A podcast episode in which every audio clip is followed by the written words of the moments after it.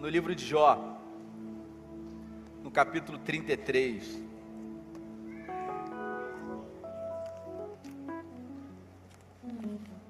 Eu trago nesses poucos minutos uma breve reflexão.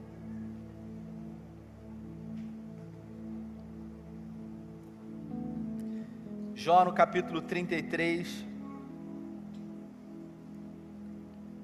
versículo 14, do 14 ao 17. Essa palavra ela veio ao meu coração nessa madrugada. E, e eu queria compartilhar com vocês essa reflexão.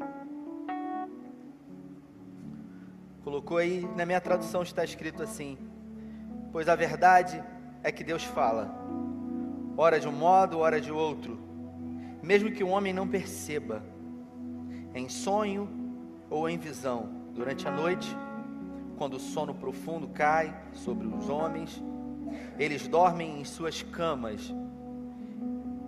Ele pode falar aos ouvidos, aos ouvidos deles e aterrorizá-los com advertências, para prevenir o homem das suas má ações e livrá-lo do orgulho. Essa é uma palavra que se encontra no livro de Jó e foi um dos amigos fiéis a Jó que declarou essa palavra para ele. 2017 foi lançado um filme muito interessante. E eu não sei se você teve a oportunidade de assistir esse filme.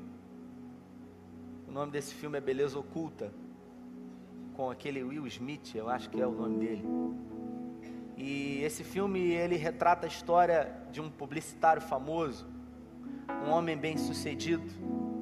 E no início do filme ele declara que todo ser humano ele está diretamente conectado na Terra a três coisas distintas, a três abstrações. E a primeira é o amor, a segunda é o tempo e a terceira é a morte.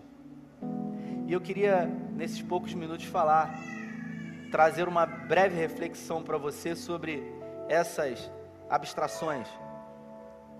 E eu começo falando sobre o tempo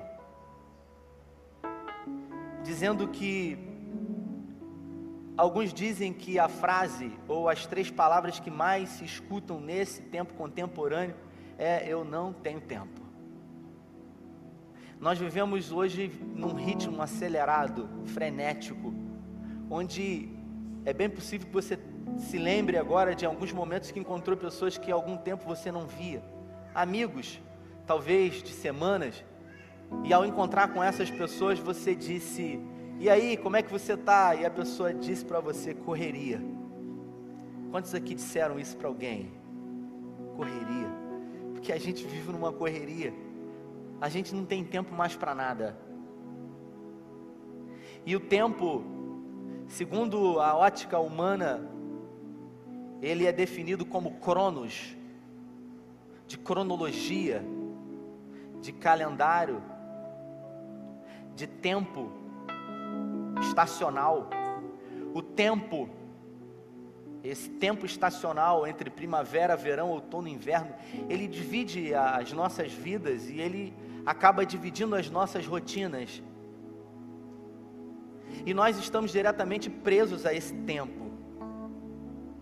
O tempo ele gera em nós um espírito de competitividade.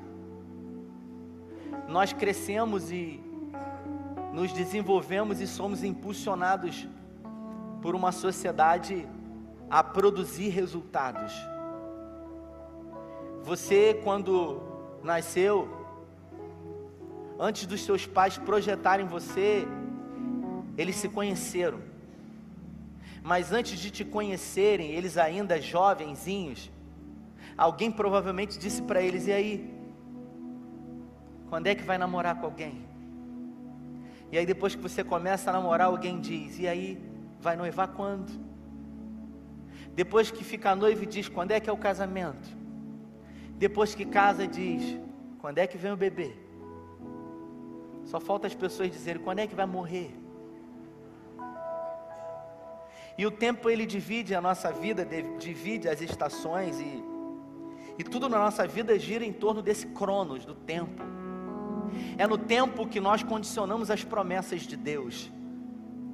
As promessas que desejamos, os propósitos que colocamos diante de Deus. Pessoas que querem casar, pessoas que se divorciaram, pessoas que não foram felizes e estão tentando um recomeço na felicidade, pessoas que querem que algum ente querido seja liberto de drogas, alguém que quer que o marido, a esposa se converta a Cristo. Tudo isso fica na esfera do tempo, na esfera condicionada a esse tempo que oramos e colocamos diante de Deus. O ter, ele está diretamente ligado ao tempo. Dizia o poeta Cazuza, o tempo ele não para e ele não para mesmo. Só que Deus ele não se encontra dentro dessa esfera de Cronos. Deus ele ele não está para o tempo. Deus ele não está preso ao Cronos. Deus está preso a um outro relógio que ele mesmo criou e e eu quero que você entenda que Deus ele está preso, quando eu digo preso, ele determina, ele declara as promessas dele porque as promessas de Deus elas não acontecem no Cronos. Os milagres de Deus na minha e na sua vida, eles não acontecem no Cronos de Deus. Os milagres de Deus e as promessas de Deus, eles acontecem no Kairos de Deus. O Kairos é o tempo de Deus. E o homem ele não determina o Kairos de Deus. Eu disse domingo passado que que vivi uma experiência esse ano de perda, eu perdi uma tia. E por perder a minha tia, quando eu entrei na sala vermelha do UPA, ela estava entubada, ela já não estava mais consciente. Foi me deixado entrar para orar por ela, eu soprei no ouvido dela a vida eterna. E tudo que eu queria era cinco minutos. Tudo que eu queria, e eu pedi isso para Deus, eu falei, Senhor, eu quero cinco minutos. Eu fiz alguns velórios esse ano e teve um velório de um pai de uma jovem aqui da igreja que ela disse para mim: Eu orei tanto diante do caixão do meu pai para que Deus ressuscitasse. E ela disse: eu, eu coloquei tanta fé, sabe, Rafael? Eu coloquei tanta fé que teve um momento que eu olhei para os olhos dele e eu vi que estavam meio abertos. Eu chamei o meu esposo e eu falei: Será que realmente é possível? E quando a gente chega no final da vida, tudo que a gente quer é tempo. Tudo que a gente precisa é tempo e a gente não se dá conta de que nós vivemos num tempo diferente do tempo que Deus está aqui ao Cronos. Por isso eu quero dizer para você que tudo que você precisa não está no Cronos, está no Kairos. E eu quero convidar você para 2020 não viver no, no Cronos, não viver num tempo onde ele é regulado por um relógio que está no seu pulso ou por um celular que está no seu bolso eu quero convidar você a viver na dispensação da graça do Senhor. Eu quero convidar você a viver em algo transcendente, vai além de primavera, verão, outono, inverno. Por isso todos nós estamos presos ao tempo, mas eu quero dizer para você que você não precisa mais estar preso ao tempo, porque as promessas de Deus, elas não estão no Cronos, elas estão no Kairos de Deus para a sua vida. A segunda coisa é a morte. E a morte, ela é temida por todos. Por que, que a morte é tão temida? A morte é temida porque nós não conhecemos a morte. Ninguém conhece aquilo que está para além da morte, e por isso tememos tanto. Temos tanta dificuldade de lidar com isso, com aquilo que está para além daquilo que conhecemos. E tudo aquilo que não que você não conhece, que você não domina, produz medo e desconforto em você. Mas eu quero dizer para você que a morte não é o fim, a morte é o início. Porque quando Deus soprou o fôlego de vida, o zoe dele na sua vida, isso quer dizer que você não vai ter mais fim. Você teve um início, que foi no dia em que você nasceu, mas você não tem mais fim, porque você é uma alma eterna. Você não tem uma alma diferente do que muita gente pensa. Você é uma alma, você tem um corpo. E a alma ela é eterna, tanto em morte quanto em vida. Só que a morte, ela chega para muita gente sem antes se apresentar. Eu conheço pessoas que morreram com 20 anos. Eu conheço pessoas que morreram com 30, Jefferson, com 40 anos. Mas eu conheço pessoas que só foram enterradas com 60, com 70 e com 80 anos de idade. Isso quer dizer que são pessoas que ficaram aprisionadas a medos que estão diretamente ligados àquilo que não se conhece. Eu tive algumas experiências esse ano e eu tive a oportunidade de dizer para minha esposa. Uma semana atrás eu passei mal, na véspera de Natal eu me senti muito mal, eu acho que foi alguma coisa que eu comi que me fez mal, eu já estava o meu estômago embrulhado e, e eu fui no Santa Isabel. E quando eu cheguei lá, eu disse que estava me sentindo muito mal e fui atendido pelo médico. E ele passou um coquetel de remédios, umas três ampolas, e a menina errou meu braço aqui, isso aqui está tudo roxo. E ela aplicou por aqui, ela começou a aplicar, e eu confesso que quando ela aplicou aquilo em mim, que eu nem sei o que, que era, a sensação que eu tive era que a minha alma estava saindo do corpo. Uma coisa horrível. E eu falei, eu estou morrendo aqui, né? O homem já é frouxo, né, irmãos? Não sei se seu marido é assim. Um dia eu falei que eu. Um dia eu disse numa pregação aqui que eu que eu não vim para a igreja que eu estava queimando em febre, eu estava com 37,5 de febre. E aí, irmãos, foi uma sensação de morte. E eu falei para minha esposa, aquilo durou alguns minutos. E eu falei para ela, eu estudo psicologia, eu falei para ela, se eu tenho uma se eu tenho uma, uma um muro baixo nessa questão emocional, eu desenvolvi um pânico ali. Porque um gatilho foi acionado. Eu estava ontem meditando e um amigo da igreja, ele está aqui hoje, ele me mandou uma mensagem. E ele disse para mim assim: Eu recebi um zap agora. Ele já é um homem. E ele disse para mim, e me lembrou de quando eu tinha 12 anos de idade. Ele contou uma história linda. Ele disse que quando ele tinha 12 anos de idade, o pai dele perdeu o melhor amigo do pai dele. E o pai dele levou ele para o velório, obrigou ele a ir no velório, uma criança de 12 anos. E quando chegou no velório, ele disse que ele ficou num canto da parede, porque ele ficou com medo, afinal ele era uma criança. E ele ficou naquele canto da parede esperando a hora de ir embora. E quando ele estava naquele canto da parede, um homem chegou para ele, colocou a mão na cabeça dele e falou para ele o seguinte: Menino, aproveite a vida porque a vida é curta. Eu, infelizmente, não aproveitei a vida, mas você pode aproveitar. Ele olhou para a fisionomia daquele homem, aquele homem foi embora e ele ali amedrontado num canto da parede. O pai dele foi embora e obrigou uma criança de 12 anos a se despedir do, do morto, do caixão. O pai dele obrigou ele chegar diante daquele caixão e se despedir do amigo. O pai não sabia o que ele estava produzindo na vida daquela criança de 12 anos. E quando ele chegou diante do caixão, do corpo daquele homem, aquela criança de 12 anos teve um susto, porque quando ele viu aquele homem, era exatamente o mesmo homem que falou com ele no canto da parede e que disse para ele aproveitar a vida. A partir daquele dia, aquela criança não dormiu mais. Essa criança ela passou a ter perturbações, não ficava sozinha, começou a ir em psicólogos, não dormia de luz apagada, não conseguia ir no banheiro de porta fechada, porque o medo dominou. E durante muitos anos esse homem, ele ficou preso a algo que marcou a vida dele quando ele tinha 12 anos de idade. E ele disse que anos depois, anos depois, ele teve a surpresa de conhecer aquele homem que havia morrido, que tinha um irmão gêmeo.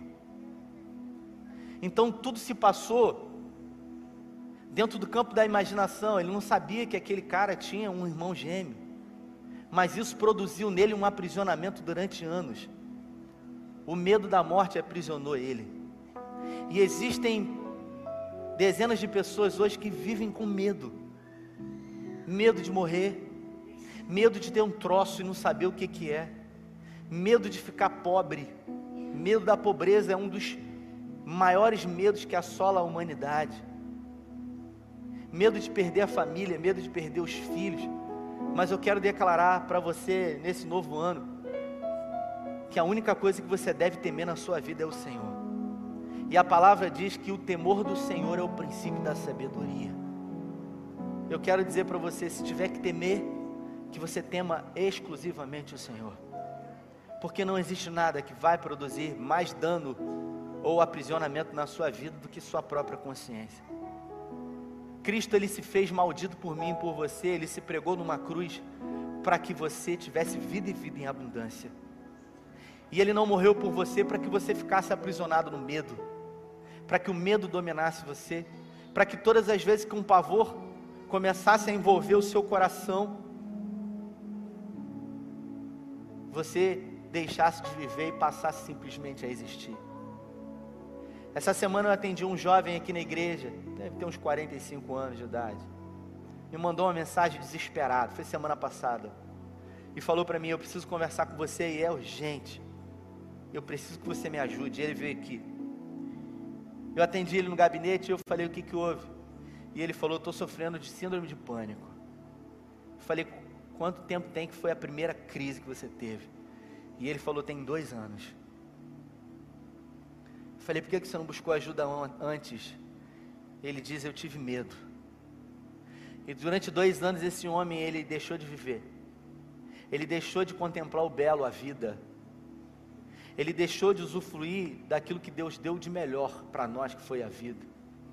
Porque quando você tem um problema físico, escute o que eu vou dizer. Esse problema é aparente, as pessoas vêm, você começa a mancar. Você vai no médico.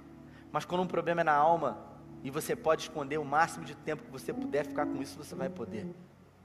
Esse jovem, ele só veio aqui porque ele não conseguia mais sair de casa. E no dia que ele veio aqui, foi no dia que ele foi no psiquiatra. E aquele dia ele conseguiu romper. Eu disse para ele, cara, você devia ter buscado ajuda antes. Eu quero declarar para você que está aqui: você não precisa entrar em 2020 tendo medo, carregando medo, dependendo, sabe, das forças do seu braço. E eu quero dizer para você que o medo ele não tem mais poder sobre a sua vida. Eu quero que você entenda que o seu maior algoz não é o diabo, porque o diabo ele foi vencido na cruz do Calvário. O seu maior algoz é a sua consciência, porque é ela que te escraviza. Ela é que domina você e condiciona você a ter medo. A morte, ela vai chegar, mas ela vai chegar no tempo certo na sua vida.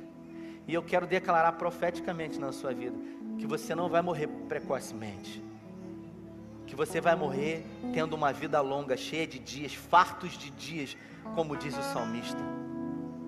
Que os seus dias sejam longos e sejam dias de paz na presença do Senhor. Eu quero declarar que o medo em 2020 não vai mais aprisionar você. Você vai sentir coisas e você não vai ser dominado por essas coisas. E a terceira e última coisa que eu queria falar é sobre o amor. E o amor, ele, ele é descrito em 1 Coríntios no capítulo 13, a Bíblia fala que Deus ele é amor. Deus não ama ninguém. Deus não ama ninguém, Deus é o amor.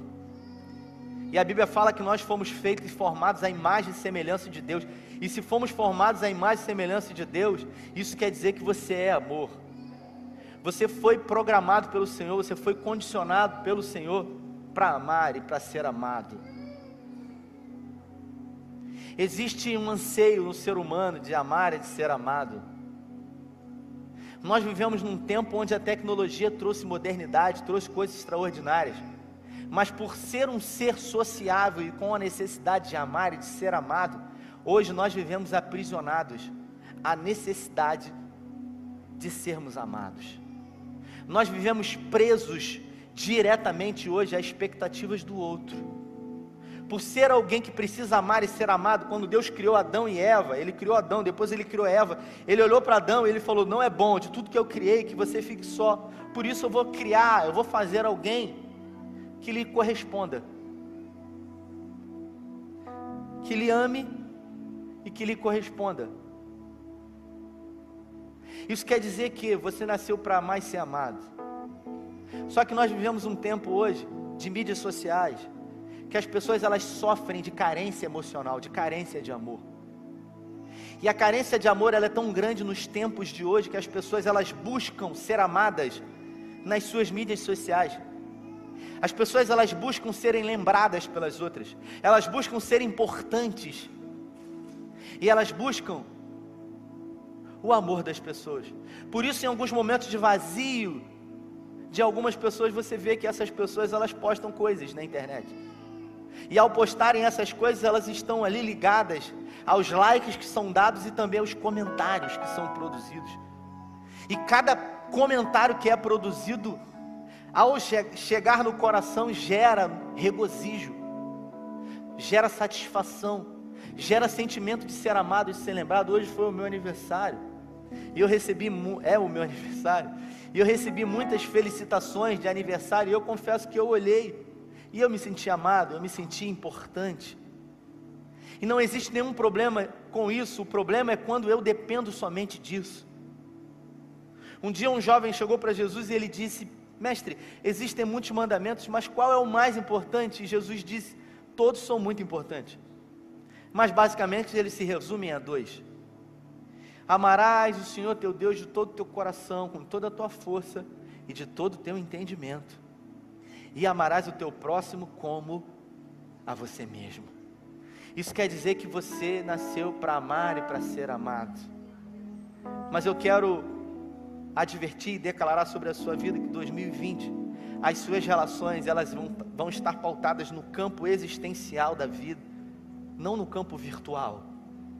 Que você ame com toda a sua força, mas que as mídias sociais não tenham a capacidade de aproximar quem está longe, mas distanciar quem está perto que você tenha a capacidade de ter a necessidade de receber afeto e receber amor, mas que você não busque migalhas de amor de pessoas nas suas mídias sociais, postando a sua vida e às vezes até se expondo ao ponto de querer do outro aquilo que às vezes nem mesmo ele pode dar.